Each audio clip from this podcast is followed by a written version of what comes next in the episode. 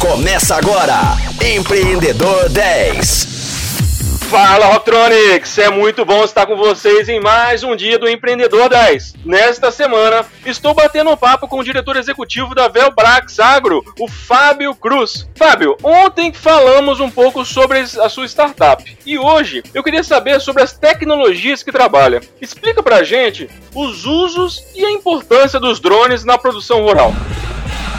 Beleza, Flávio. Então, é, conforme a gente já conversou, né, a Velbrax Agro é uma startup de monitoramento agrícola né, que utiliza esses três pilares de tecnologia, né, a imagem de satélite, a imagem de drone e dados meteorológicos. Então, por exemplo, falha de plantio é um problema não somente na cultura de cana, tem na soja, tem em milho também, café. Então, para poder resolver esse problema, com, como a gente funciona basicamente? A gente sobrevoa a área e nesse objetivo, falha de plantio, a gente utiliza o sensor, né, a câmera RGB, né, que basicamente é a câmera comum do celular que todo mundo tem. É a câmera com as bandas vermelha, verde e azul.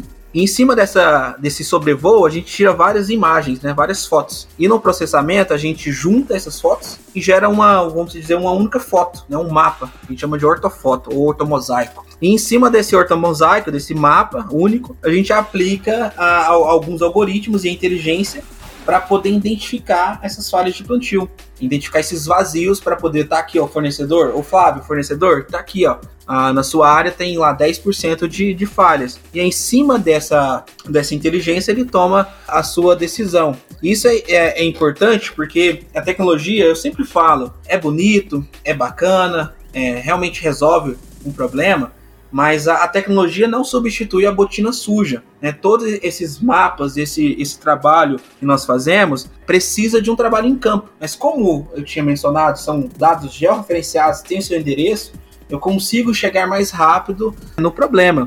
Então, sim, o drone veio trazendo essa importância de poder acelerar o processo, trazer dados que tenha tomada de decisões assertivas. Isso é, isso é muito importante. Um outro exemplo, sistematização de plantio de alta performance, que é um projeto nosso. O que é uma sistematização de plantio? É basicamente a gente desenhar o design, o layout de linhas que serão integrados no maquinário para poder fazer o plantio. E tendo essa sistematização de plantio, realmente conhecendo o ambiente, a parte de levantamento plano e altimétrico, é, que é a parte de curvas de nível, de saber o comportamento escoamento de água. A gente consegue ter esse plantio eficiente. E com isso, no caso da cana, né, como a gente está focado, os tratos culturais, os processos agrícolas para frente depois do plantio, são otimizados e dá a possibilidade de uma colheita de alta performance. Hoje a mecanização agrícola, a cultura de cana foi uma das últimas culturas a adotar a mecanização agrícola assim, literalmente mais forte. Isso foi até um dos motivos que diminuiu a queimada, as queimadas, né, é, em cana. Só que esse, esse aumento de tráfego de maquinário na área é, trouxe pisoteio, trouxe compactação de solo e isso na cana é, é um fator prejudicial para a produtividade. Então, com o projeto de plantio que nós nós entregamos, a gente pega esse arquivozinho que eu tinha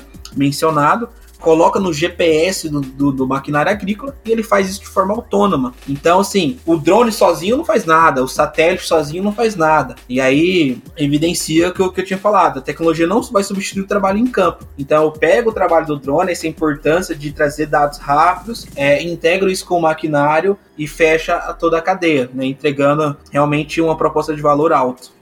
E nós podemos utilizar essa tecnologia que você utiliza na cana é, em qualquer outro tipo de produção, lógico, fazendo as, as adaptações, ou isso é uma coisa exclusiva para esse tipo de produção? Não, ela é, ela é bem ampla, ela se encaixa a qualquer tipo de cultura.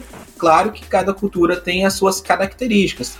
Então, por exemplo, soja. Estamos começando a safra agora, e soja é o carro-chefe do agro brasileiro. Tem produtor vendendo até a produção de 2022, isso é muito importante. No Brasil está em torno de quase chegando, vamos pôr uns 40 milhões de hectares de soja. Tendo aí os estados expoentes Goiás, Mato Grosso, o sul também bem forte em soja. É, só que a soja ela tem o seu, vamos dizer, o ciclo de vida mais curto. Né? Dependendo da região, você planta ali é, outubro, novembro e vai colher em fevereiro, março. Então ele tem um ciclo de vida menor comparado com o da cana. A cana você planta, geralmente é um ano, faz uma colheita, é, assim faz a germinação e ela brota novamente. Por isso que ela é considerada semiperene.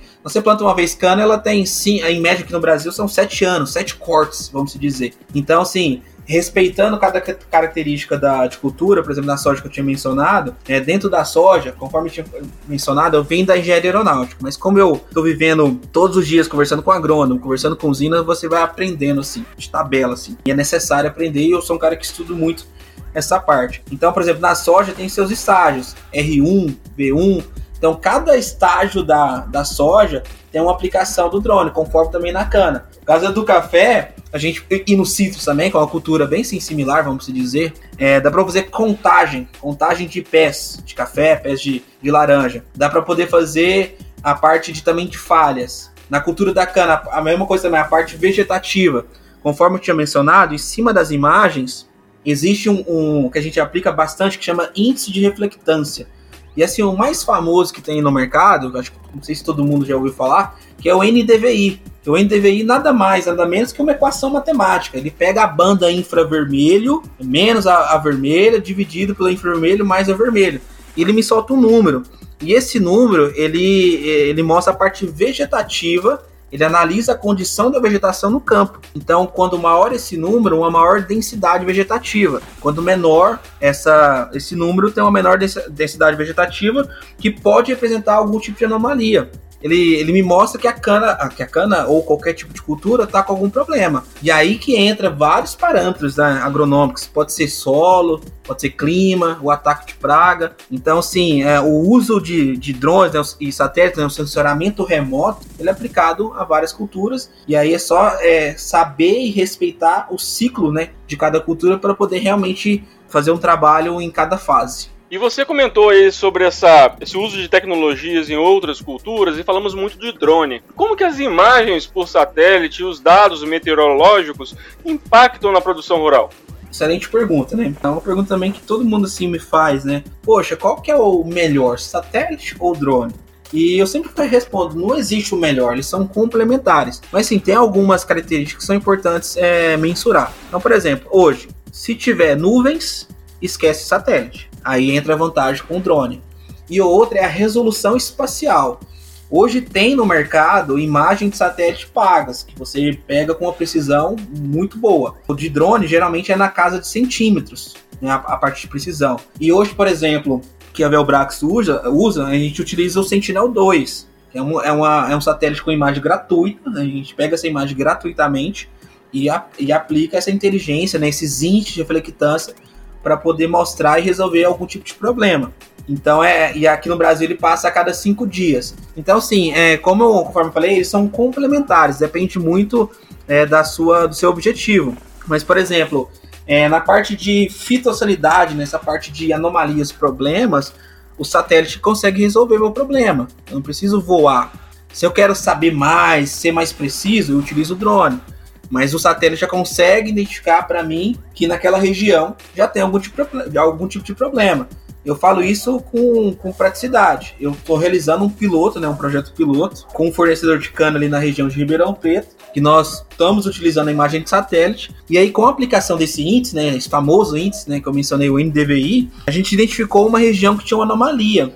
O índice vegetativo ali estava diferente do restante da área.